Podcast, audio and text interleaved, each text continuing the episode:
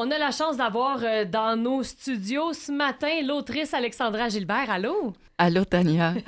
J'espère que ça va bien. Ça va très bien. Merci beaucoup de me recevoir ce matin. Ça me fait vraiment, vraiment plaisir. Et là, tu as un nouveau roman qui vient tout juste de sortir. Ça s'appelle Obsolète. Euh, ben, D'abord, est-ce que tu peux nous parler un petit peu de, l'histoire? C'est quoi l'histoire d'Obsolète? Bon, ben Obsolète, là, c'est la quête euh, du personnage principal qui s'appelle Marie. Euh, qui hérite d'une collection d'antiquités québécoises à la mère de son père. Puis, euh, son père l'oblige à en disposer de façon respectueuse. C'est-à-dire que Marie, là, elle ne peut pas tout aller porter au centre de tri ou mettre ça aux encombrants. Il faut qu'elle démontre qu'elle a une conscience patrimoniale. Euh, son père, c'est un espèce de tripeux de patrimoine. Là. Puis là, ben Marie, elle, elle n'aime pas ça, les vieux meubles. Elle veut rien savoir. Elle vit dans un monde vraiment là, de préassemblée, hyper moderne, de commandes Amazon, tout ça. Donc là, elle va essayer de, de s'allier un pour comprendre qu'est-ce qu'elle peut faire avec ça. Puis en cours de route, elle va rencontrer un copain d'enfance qui est devenu survivaliste. Il y a son conjoint aussi qui va lui donner toutes, toutes sortes d'idées, on va dire, saugrenues pour se débarrasser des meubles. Donc, euh, c'est ça la, la, trame narrative principale. OK. Ben, qu'est-ce qui a inspiré l'écriture de, de ton roman? Oui, ben moi, j'ai dû casser maison pour euh, mon père quand il a déménagé en, RPA, en maison de retraite. Puis, mon père était un collectionneur d'antiquités. Fait que moi, je me suis ramassée avec la charge de ces meubles-là. Euh, contrairement à mon personnage, moi, j'adore les, vieux meubles. Puis, euh, tu sais, j'ai toujours adoré ça, partir justement avec papa, courir le patrimoine, puis ramasser des choses un peu à gauche, à droite. Mais je me suis quand même rendu compte que c'est un, très grand poids au niveau moral. Mm-hmm. Tu sais, vraiment de, de, de, placer ces meubles-là de la bonne façon pour qu'ils continuent à être transmis de génération en génération. Puis, tout s'est mis à être un peu lourd aussi. Donc, au-delà des vieux meubles, à un moment donné, j'étais arrivée dans la salle de bain, il y avait de la ouate. Puis la boule de Watt, là, ben, je l'ai trouvée très lourde. Fait que ça m'a fait prendre conscience du nombre de possessions qu'on accumule dans une vie, puis que toutes les possessions représentent des mondes qui sont très, très typés avec des valeurs vraiment spécifiques. Mm-hmm. Donc, euh, cette expérience-là, je me suis dit, bon, ben, je vais, essayer de l'évacuer un peu. Fait que j'ai construit mon, mon, roman sur, euh, cette base-là. Bien, puis ça doit pas être facile aussi d'avoir à choisir qu'est-ce qu'on garde, qu'est-ce qu'on garde pas, comment on arrive à faire le tri dans tout ça? Ah, c'est vraiment pas évident. dans mon cas, je l'ai fait vraiment étroitement avec euh, mon père, le tri, qu'est-ce qu'il pouvait garder, qu'est-ce qu'on pouvait euh, garder dans, dans, la famille. Mais la réalité, c'est qu'on vit dans des petits apparts ou mm-hmm. sinon, les, les maisons des amis, euh, de l'entourage, tout est plein partout. Fait que, fait que non, non, ça a été une expérience aussi, euh, aussi brise-cœur, mais j'ai des, retours de lecteurs puis de lectrices qui me disent que eux, vraiment, au, décès de leurs proches, ça a été un peu le même casse-tête, tu sais. Qu'est-ce qui a de la, une valeur sentimentale pour le proche versus pour les gens qui hérite, puis qu'est-ce qu'on fait avec ces, ces objets-là? Mm-hmm. Est-ce qu'on doit tout garder pour honorer la mémoire de la personne décédée ou euh, pour transmettre à, nos propres enfants ou notre propre famille? Fait que c'est des questions, je dirais, un peu existentielles, patrimoniales existentielles. Ben oui, puis jusqu'à quel point on doit transmettre de génération en génération? Ça fait combien de générations à un moment donné?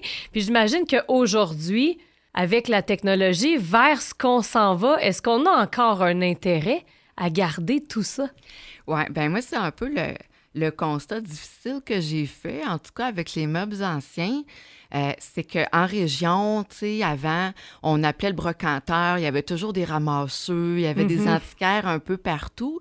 Puis là, ben, je me suis rendu compte que c'est des métiers qui disparaissaient petit à petit. Tu sais, même les artisans, justement, qui retapaient des vieux meubles, qui avaient tout un savoir-faire traditionnel, euh, c'est du monde qui sont en voie de, de, disparition.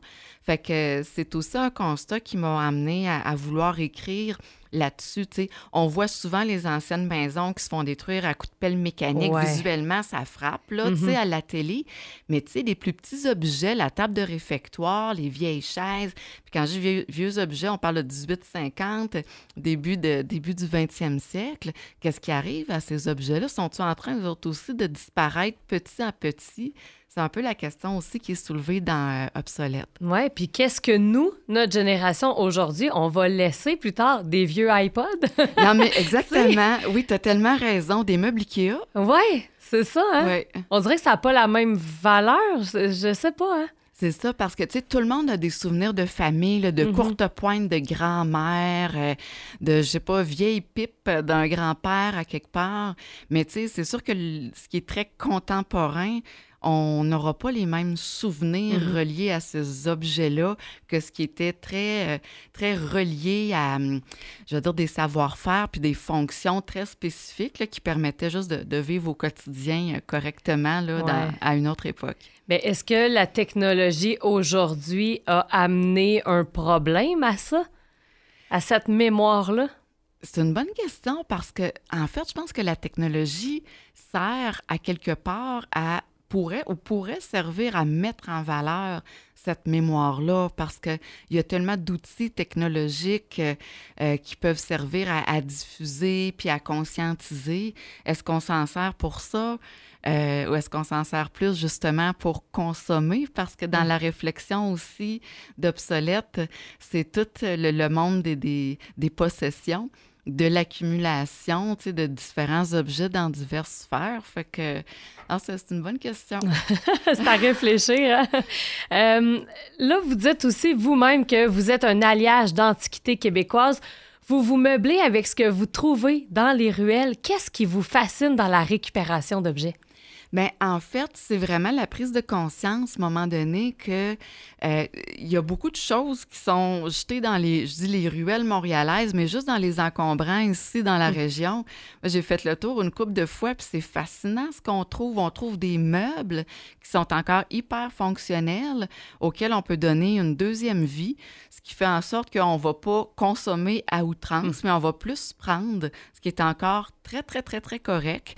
Puis on va prolonger la vie de, ces meubles-là qui n'auront pas à se retrouver justement au centre de tri puis qui vont pas, euh, polluer la planète. Fait que c'est un peu euh, cette prise de, conscience-là, un désir vraiment de dire, bon, ben OK, moi, je fais attention à, ce que je consomme. Fait que ce qui est, potable, je vais, je, vais- je vais le ramasser tout simplement. C'est sûr que ça prend de la place dans, dans l'auto ou éventuellement ça prend une place où stocker tout ça. Mhm.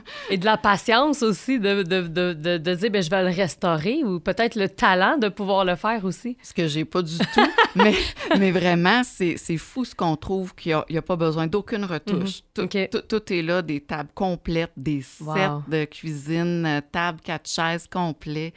Fait qu'il faut juste regarder euh, comme il faut. Il y a vraiment une prise de conscience à ce moment-là qu'on est dans un monde de surconsommation.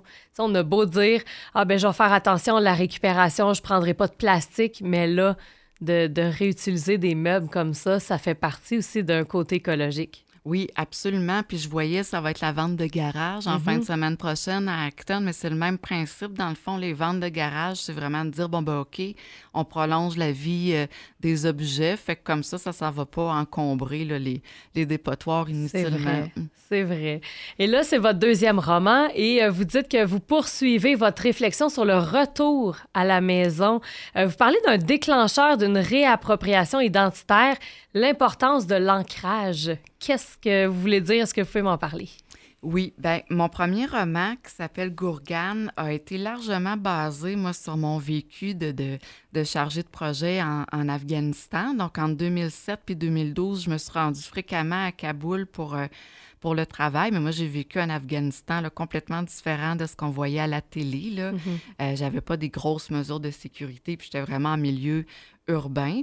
Puis, euh, et cette espèce de, de, de, de- de deuil-là que j'ai eu à faire de mes années afghanes euh, m'ont poussé à écrire. Fait que l'écriture m'a vraiment ancré dans une espèce de réappropriation du quotidien, puis de vie.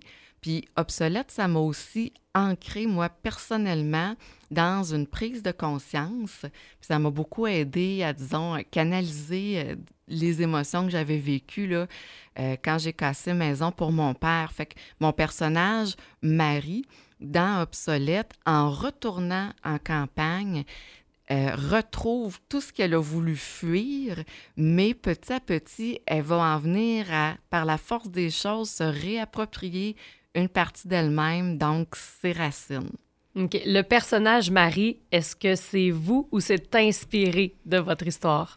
Oui, ben c'est vraiment inspiré de mon histoire, mais euh, c'est vraiment une fiction euh, obsolète. À part là, les, les antiquités, là, le reste, c'est vraiment, là, je suis allée complètement ailleurs. Euh, puis j'avais, en fait, ça se fait un peu malgré nous, là, tu sais. Moi, j'arrive pas avec un plan en disant, bon, ben je vais aller, ailleurs, je vais écrire sur telle affaire. Ça se fait un peu intuitivement, là. Tous les auteurs fonctionnent différemment.